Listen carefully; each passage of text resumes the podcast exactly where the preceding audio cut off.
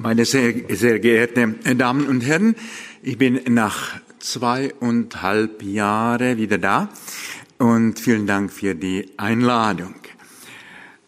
Äh, der christliche Glaube mahnt die Sehnsucht äh, nach der Erkenntnis des Absoluten zur eschatologischen Geduld, zur Demut der Pilger.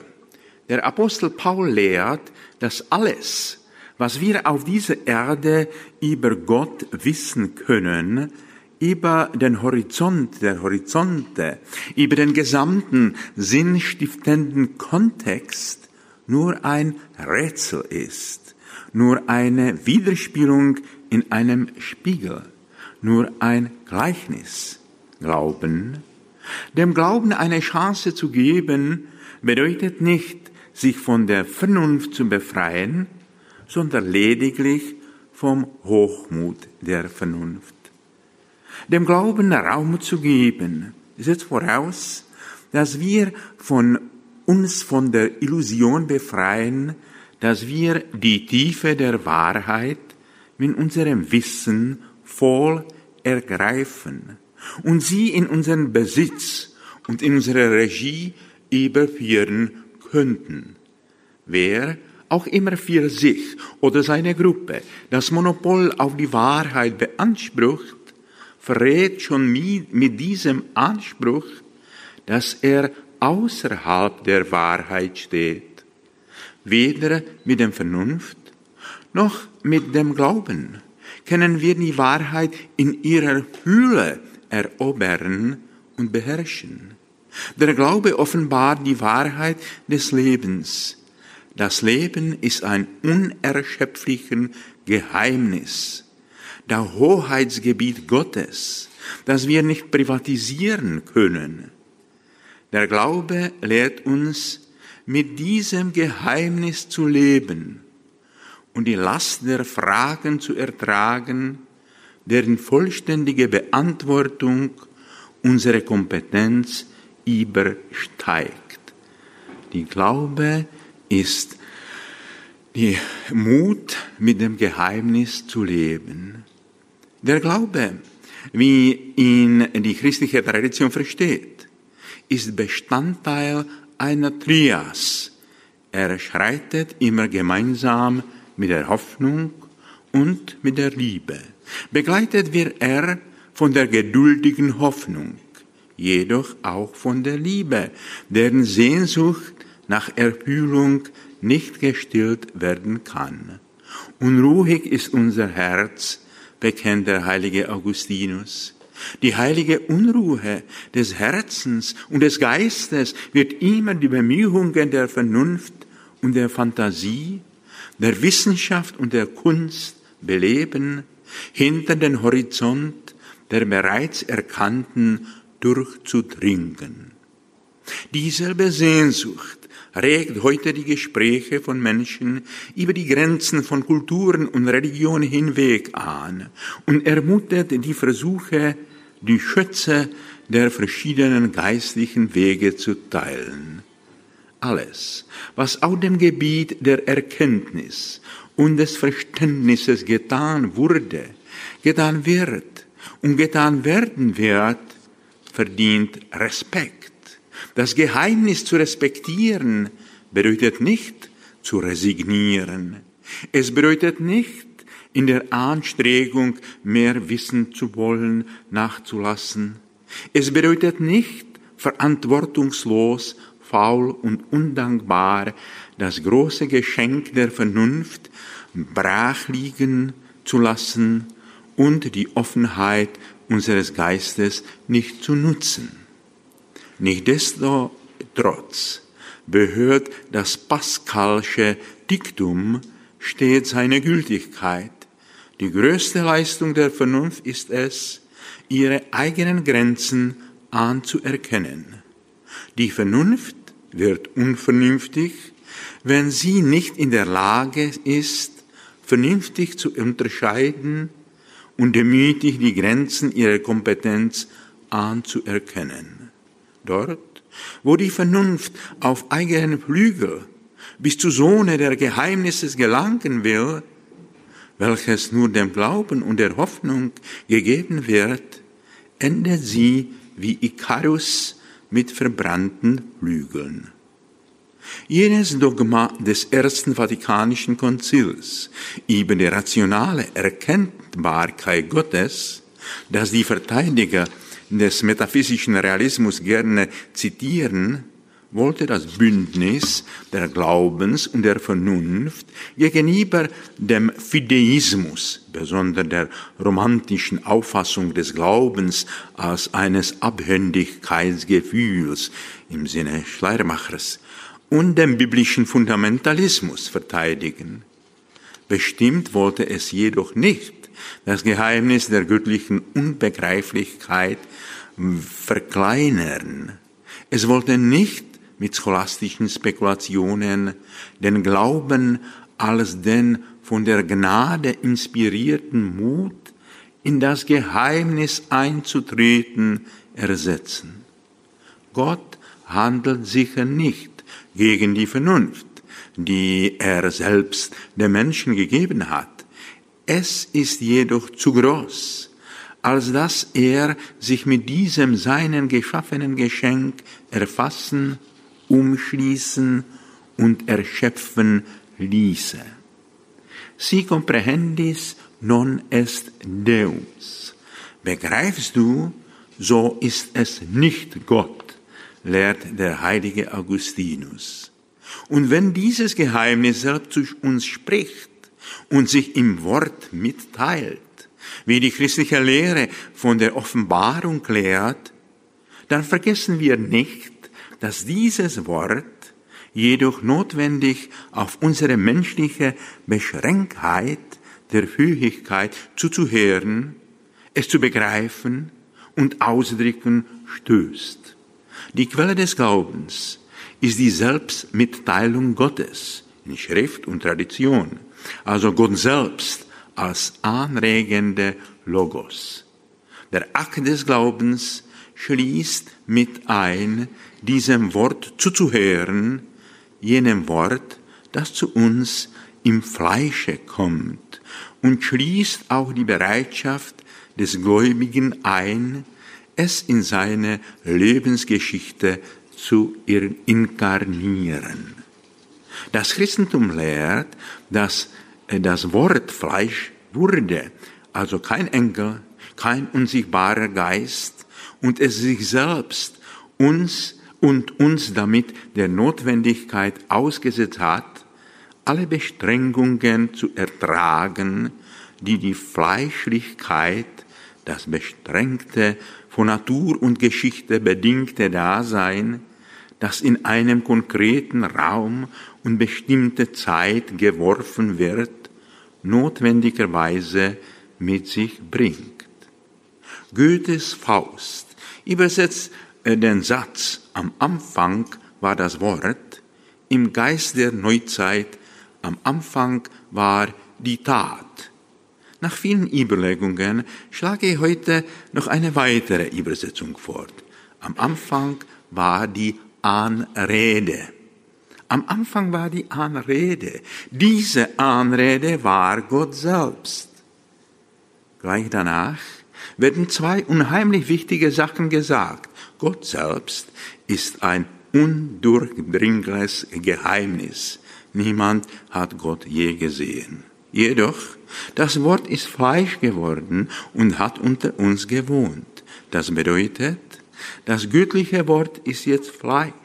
Menschsein, das Menschsein, Menschsein ist jetzt und für immer das, wodurch diese Anrede verständlich wird. Wenn wir das Menschsein lesen, lesen wir von Gott.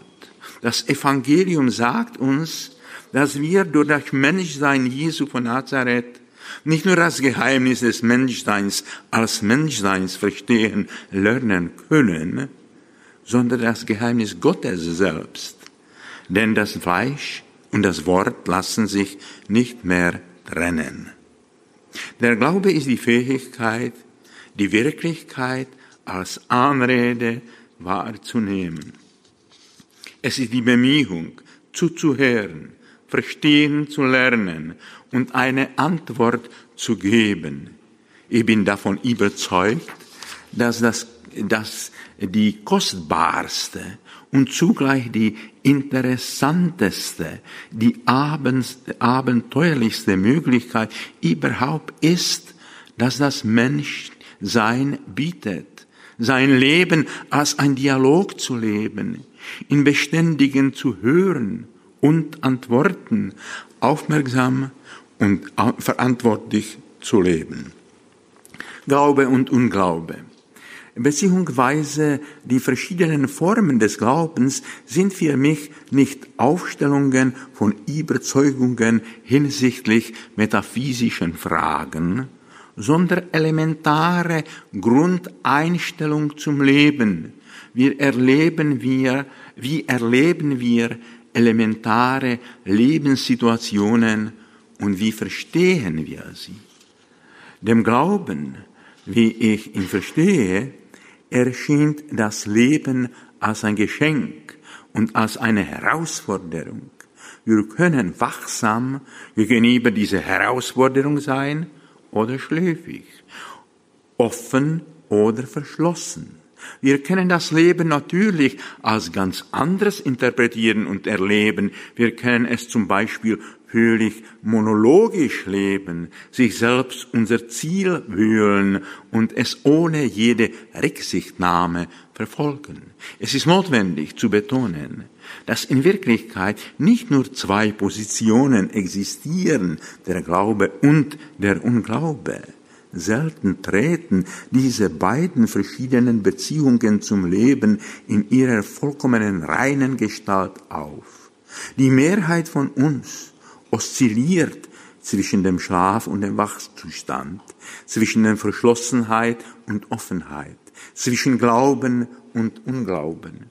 Der Dialog zwischen dem Glauben und dem Unglauben, von dessen Notwendigkeit zur Zeit viel zu, äh, äh, so viel die Rede ist, ist also nicht nur ein Gespräch zwischen zwei ideellen Lagern, wenn er einen Sinn haben soll, muss er mit einem Gespräch in einem Menschen selbst begonnen werden.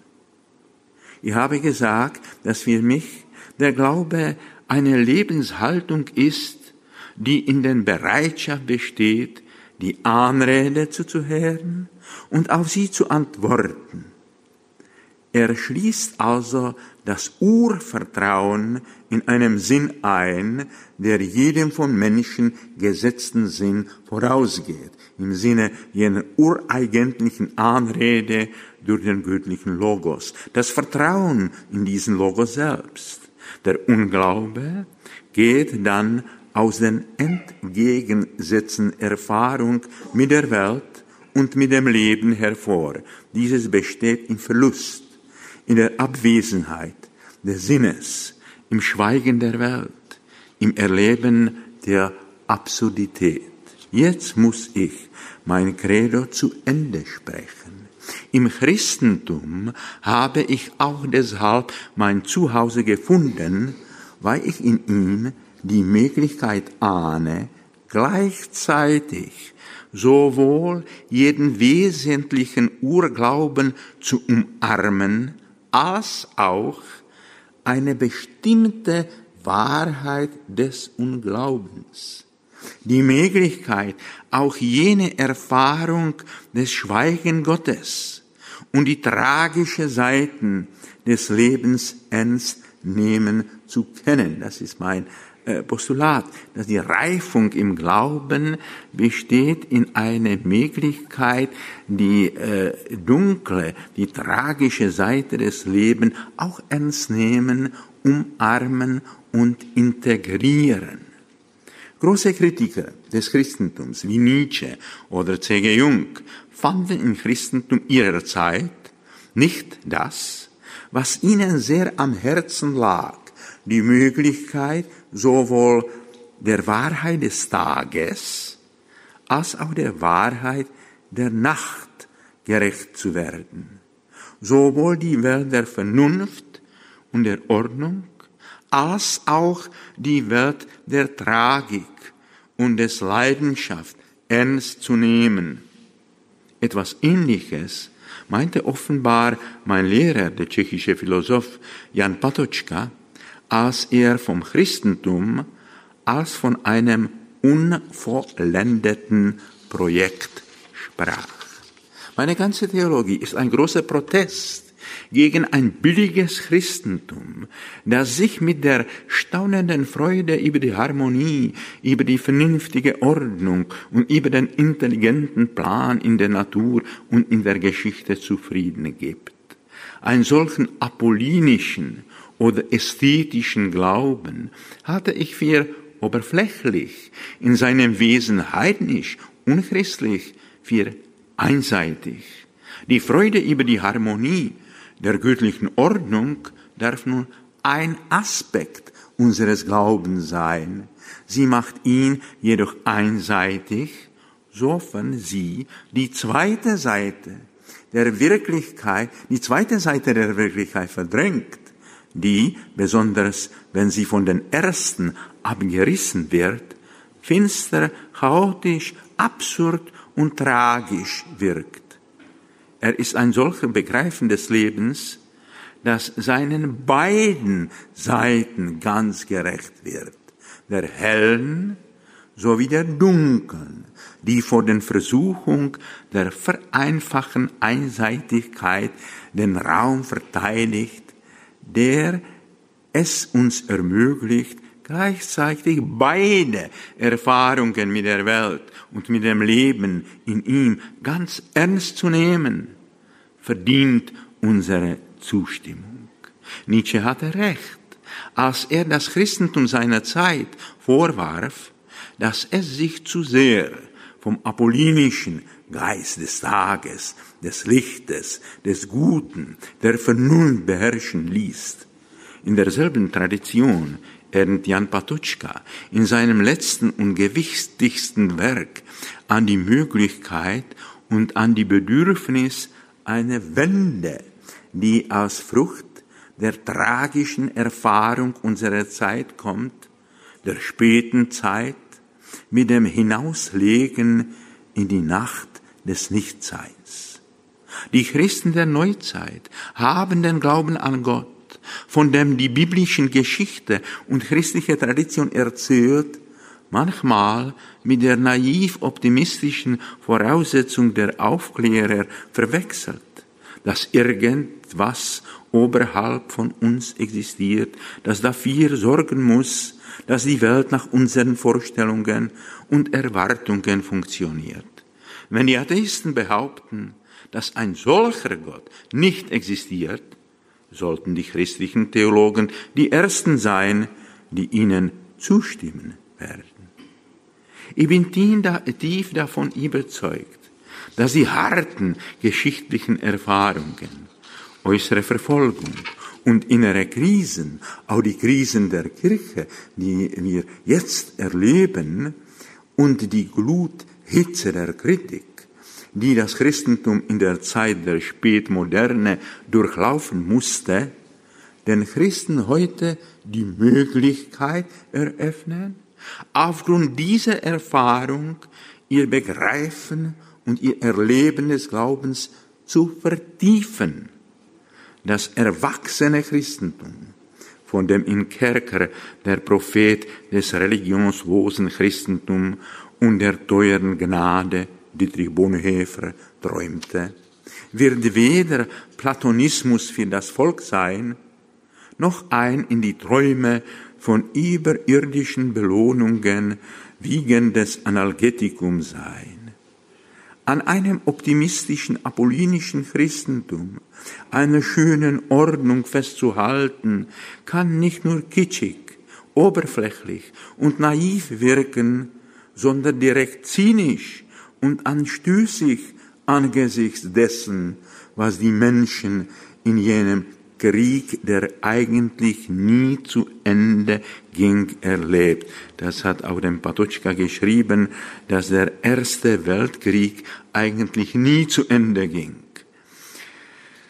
Es gab schon genug Fälle bei denen wir die Wunden der Welt statt in ein wirksames Medikament oder zumindest eine wirkliche Solidarität in den unwirksamen Umschlag billiger Phrasen einer überzuckerten Frömmigkeit zu süßen Frömmigkeit legten. Wir sind nicht äh, nur dazu berufen, uns mit den sich Freuenden zu freuen, sondern auch mit den Weinenden zu weinen. Ich heiße eine atheistische Kritik am Christentum willkommen, insofern sie jene einseitige Gestalt des Glaubens als eine Projektion der Wünsche, als Opium für das Volk etc. etc. enthüllt. Das Ziel des Dialogs des Glaubens mit dem Unglauben nicht im Triumph über den Atheismus bestehen soll, sondern in der Vertiefung des Glaubens dadurch, dass er auch das umarmt und integriert, was eine schmerzhafte Wahrheit eines gewissen Tipps des Unglaubens ist, des Atheismus des Schmerzens und des Atheismus des Protestes, nämlich die Erfahrung der Verborgenheit Gottes. Also es gibt ein äh, dummes Atheismus, Materialismus, aber es gibt etwas, äh, ein schmerzhaftes äh, äh, Atheismus. Ich möchte, ich möchte glauben, aber ich bin zu gekreuzigt mit den Elend in meinem Leben und in der Geschichte. Also äh, diese Erfahrung der Verborgenheit Gottes kann nämlich entweder atheistisch als Tod Gottes oder mystisch als Schweigen Gottes, als eine finstere Nacht des Glaubens und eine finstere Nacht der Geschichte gedeutet werden. Es geht mir darum, dass wir durch den Triumphalismus und durch billige Tricks einer sophistischen Apologetik nicht jene Teilwahrheit deren verlieren, die den Glauben als Trost ablehnen, weil sie das Kreuz eines großen Leides zu tragen haben. Jenes Leiden über den Verlust des Sinnes, jenes Erleben der Welt als eines absurden Chaos, das zum Beispiel in unzähligen Werken des zeitgenössischen Kunst wiedergegeben wird, ist eine wertvolle Erfahrung einer nicht erlösten Welt.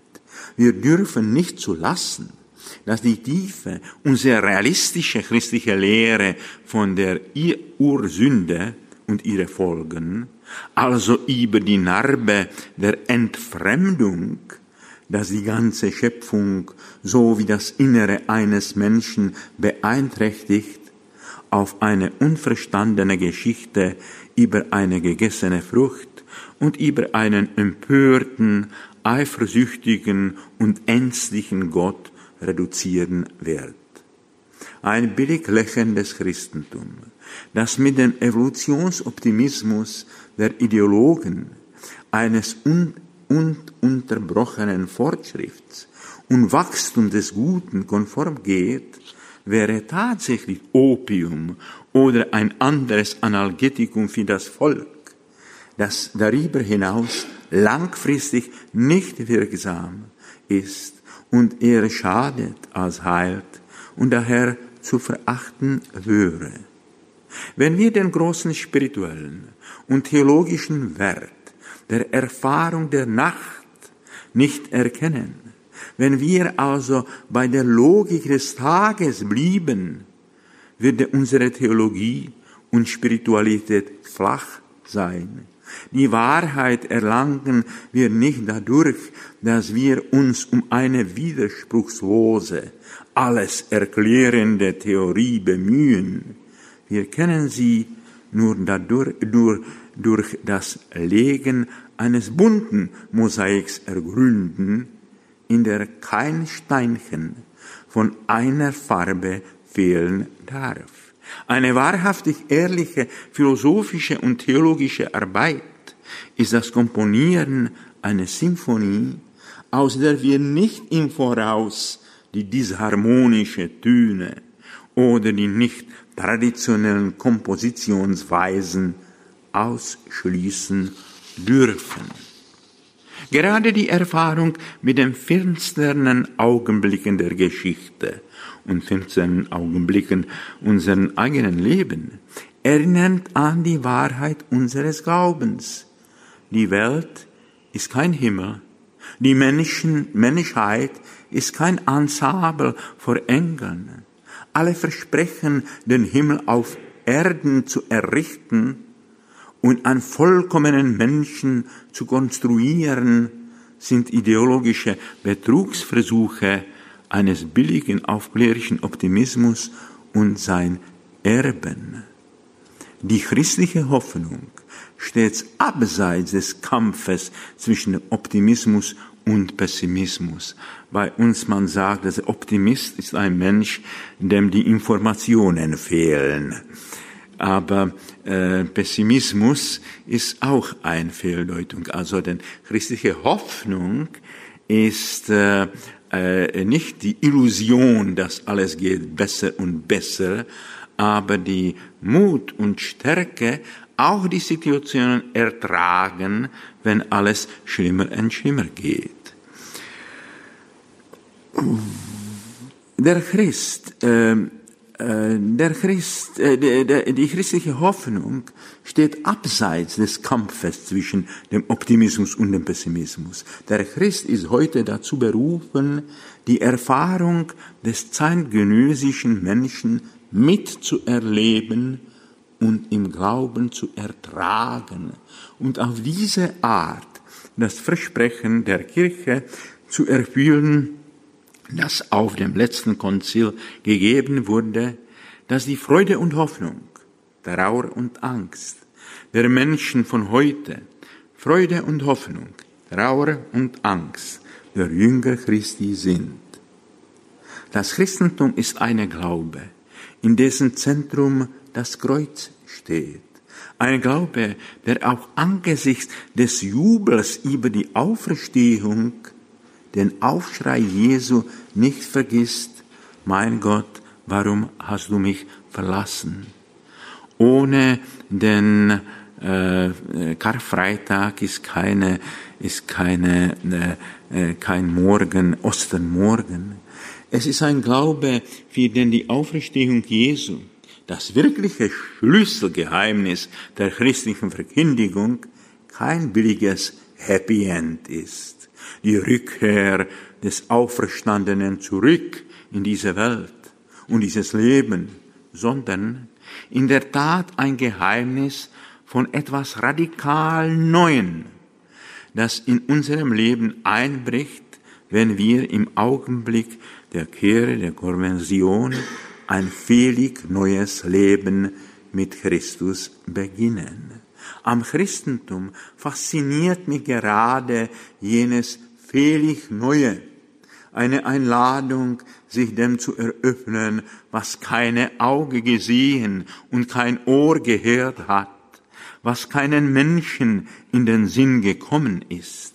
Zu viele Versionen des Christentums und der Theologie versuchten jedoch, trotz der Warnung Jesu, jungen Wein in alte Schläuche zu hüllen. Und die Folgen dessen sind überall um uns herum zu beobachten. In den letzten Jahren denke ich immer tiefer über jene neutestamentlichen Texte nach, in denen Jesus aufgrund der Erfahrung des Todes zu seinen Jüngern so verändert zurückkehrt, dass er nicht wieder erkannt wird. Er legitimiert sich mit seinen Wunden. Und dann wird er im ganzen Verlauf der Geschichte inkognito in den anderen, in der Gestalt von Fremden, von Wanderern, Migranten, von Menschen am Rande und in der Not kommen, um sich erst in jenem überraschenden Augenblick des jüngsten Gerichtes wahrhaftig erkennen zu lassen. Ich glaube, dass viele Mystiker und auch Theologen des Paradoxens von Paulus, Luther, Eckhart, Pascal, über Kierkegaard und Chesterton bis Bonhoeffer in ihrem christlichen Glauben ähnlich erlebten. Ich glaube, dass sich das Denken von Autoren, welche die tragische Erfahrungen des 20. Jahrhunderts reflektieren, aber auch von postmodernen Philosophen und Theologen, die sich sowohl von metaphysischen Realismus der Neuscholastik als auch von ähnlich naiven Scientismus der Moderne radikal abwendeten, in eine ähnliche Richtung tendiert. Gabriel Marcel sagte, ein gläubiger Mensch ist nie ein vollständig Glaubender. Es ist unmöglich, dass er Momente der Unsicherheit und der Beklemmung nicht kennen würde, in denen er sich den Ungläubigen anschließt. Und umgekehrt kann wiederum der Glaube den Ungläubigen beleben, denn er in sich verwahrt und der ihn stürzt, ohne dass er fähig wäre, sich dessen vollständig bewusst zu werden. Ende des Zitats.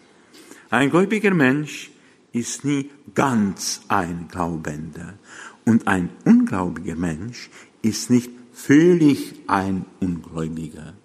Selbst die Existenzen anderen, wenn wir sie nicht durch die Brille ideologischen Vorurteile wahrnehmen, sondern uns bemühen, sie zu verstehen, ruft in uns notwendiger, notwendigerweise Fragen hervor, die unsere eigenen Positionen betreffen.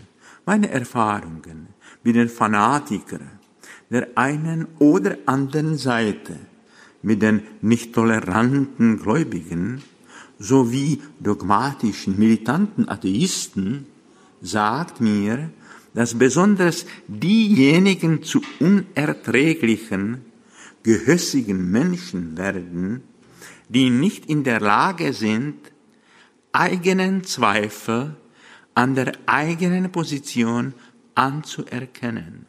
Sie befreien sich von den Zweifeln dadurch, dass sie sie auf andere projizieren. Sie schreiben sie den anderen zu und durch den Kampf mit ihnen kämpfen sie eigentlich mit den eigenen unerkannten Schatten und Dämonen.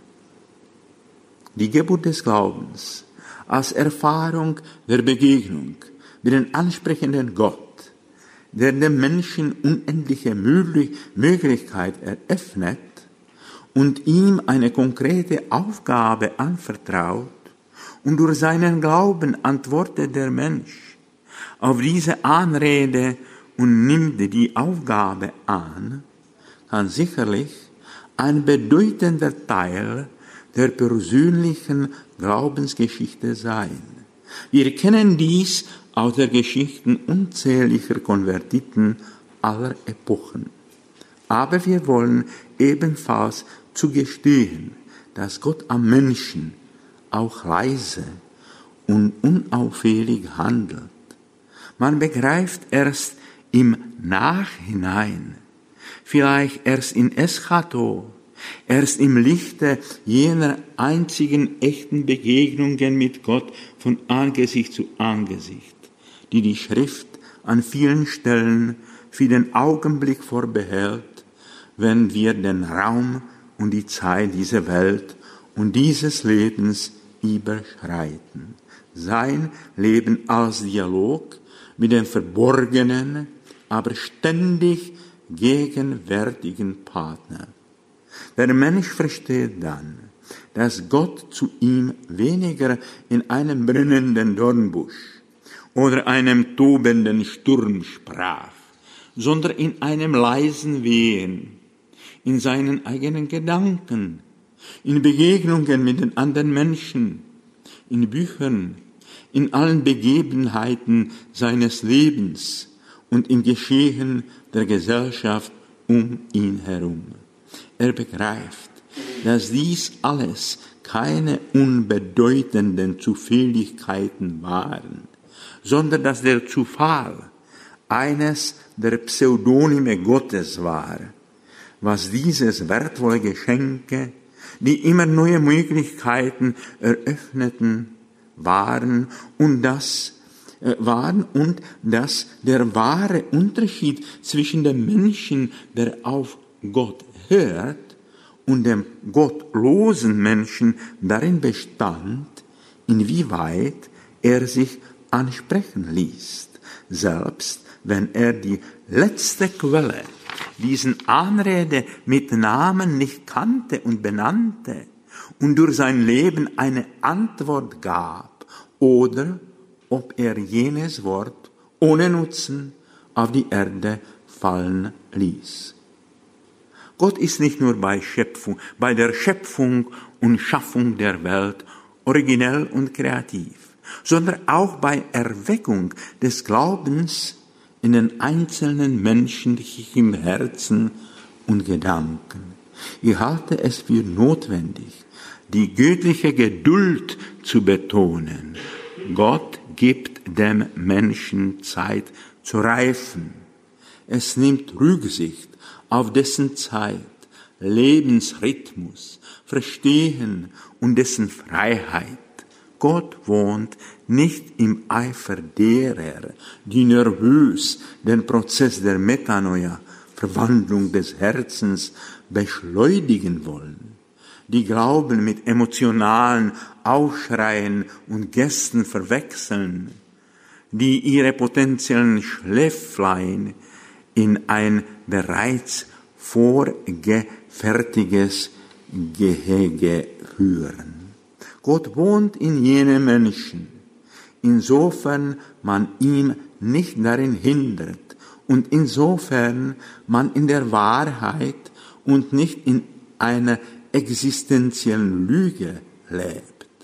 Gott wohnt schon im Menschen noch bevor dieser ihn erkennt, ihm einen Namen gibt, sich zu ihm bekennt und ihn im Glauben annimmt. Gott wohnt jedoch auch dort, wo er thematisch nicht erkannt und mit Namen benannt wird. Gott hat auch seine Geschichte mit jedem Nichtgläubigen. Ich glaube nicht an einen Gott hinter beziehungsweise außerhalb der Wirklichkeit, sondern an einen Gott als die Tiefe der Wirklichkeit, es ist nicht notwendig, das Jenseits zu konstruieren oder rekonstruieren, aber es ist ebenfalls nicht möglich, nur auf jener Weltoberfläche zu bleiben, die das Evangelium nach Johannes diese Welt nennt. Es ist notwendig, die Frage nach der Tiefe zu stellen, sich in die Tiefe zu begeben. Es existiert nur diese Welt hier, aber sie ist hier von uns, um uns herum und aber auch in uns, auch mit ihrer Tiefe, mit ihrer Vieldeutigkeit, mit ihren Paradoxien. Sie steht daher viele Weisen unserer Interpretation und unseres Lebens in ihr offen. Entweder ergründen wir ihre Tiefe oder wir bleiben an der Oberfläche. Nietzsches Aussage vom Tod Gottes, die offensichtlich von der Verzweiflung über die Ungläubigkeit der bürgerlichen Christentums des 19. Jahrhunderts hervorgerufen wurde, bekam einen prophetischen Charakter in dem Augenblick, die als die Theologie begann, ihre Ohnmacht zu reflektieren, das traditionelle metaphysische Bild Gottes angesichts der Tragödien des 20. Jahrhunderts zu verteidigen. Es entstand so die Theologie nach Auschwitz, die Theologie nach des Todes Gottes und ein nicht religiöses Christentum im Stille Bonhoeffers. Ich selbst kann auf diese Motive in dem Moment wieder zurück, als ich die Zeit aus den Gelenken ausrenkte, wie Shakespeares Hamlet gesagt hat. Als besonderes grauenvolle Gestalten der Gewalt und des Terrorismus die Menschheit auf die grausame Art von Illusion befreite, dass sie nur noch einen Schritt von Happy End der Geschichte entfernt sei. Im Buch, in meinem Buch Berühre die Wunden, erinnere ich daran, dass die einzige Aussage in den Evangelien, die explizit die Gottheit Christi proklamiert, der Ausruf des Apostel Thomas beim Blick auf die Wunden des auferstandenen Christus ist. Ja, es scheint mir, dass die Theorien von der Gottheit Jesu die Kraft ihrer Wahrheit verlieren, wenn sie von den Wunden Christi abgerissen werden. Ich sehe Gott in Jesus vor allem durch seine Wunden, weder durch den braven, lächelnden Gott der bunten Andachtsbildchen, noch durch den aufklärischen Jesus als eines Lehrer der Moral. Hindurch erblickte ich Gott. Das alles, fürchte ich, ist menschlich, zu menschlich, würde Nietzsche sagen. Wenn ich Jesus Christus als Menschen und Gott bekenne, dann meine ich mit dem vieldeutigen Ausdruck Gott keinen apathischen Gott hinter den Kulissen der Welt, sondern den verletzten Gott mit einer durchstochenen Seite und einem geöffneten Herz. Genau das, was Nietzsches toller Mensch von der Botschaft über Tod Gottes sagte, kann ich von dem Geheimnis der Auferstehung sagen. Zitat. Dieses ungeheure Ereignis ist noch unterwegs und wandert. Es ist noch nicht bis zu den Ohren der Menschen gedrungen. Blitz und Donner brauchen Zeit. Das Licht der Gestirne braucht Zeit. Taten brauchen Zeit, auch nachdem sie getan sind um geschehen und gehört zu werden. Wir brauchen vielleicht noch Zeit, die ganz Geheimnisse der Auferstehung zu begreifen und miterleben. Danke.